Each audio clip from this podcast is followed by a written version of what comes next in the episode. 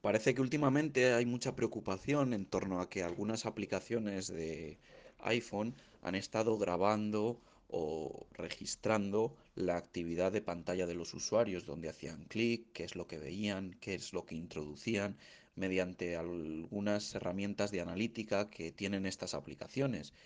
Pero la verdad sea dicha, este es un comportamiento que sabemos que llevan años haciendo cualquiera de las páginas web que visitamos a diario.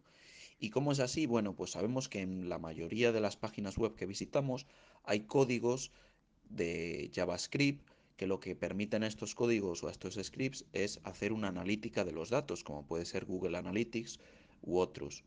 Bien, pues potencialmente cualquier script de este tipo que se introduzca de una tercera parte que no hayamos desarrollado nosotros da un acceso total a esa empresa de terceros para grabar lo que está pasando en nuestra pantalla mientras visitamos esa página. Y a cuando, cuando me refiero a grabar pantalla me refiero dentro de la página web.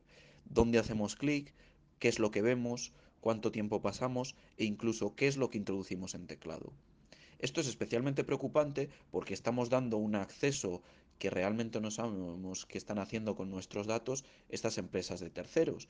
Potencialmente pueden acceder, como digo, a cualquier cosa que introducimos en un formulario, incluso contraseñas, números de tarjeta de crédito o incluso información confidencial que estamos escribiendo en una web médica. A mí me parece especialmente preocupante porque, como comentaba en Twitter, incluso los bancos tienen scripts de eh, empresas de publicidad de terceros que no sabemos muy bien qué es lo que están haciendo.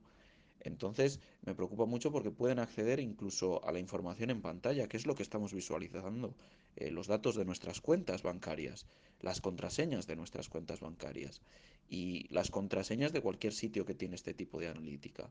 Con lo cual creo que es muy importante que seamos eh, muy persistentes hablando con los servicios que utilizamos, sobre todo por los que estamos pagando, y les exijamos que no utilicen estos scripts de terceros para hacer analítica cuando realmente no sabemos qué hacen con nuestros datos, a dónde viajan o para qué se están utilizando.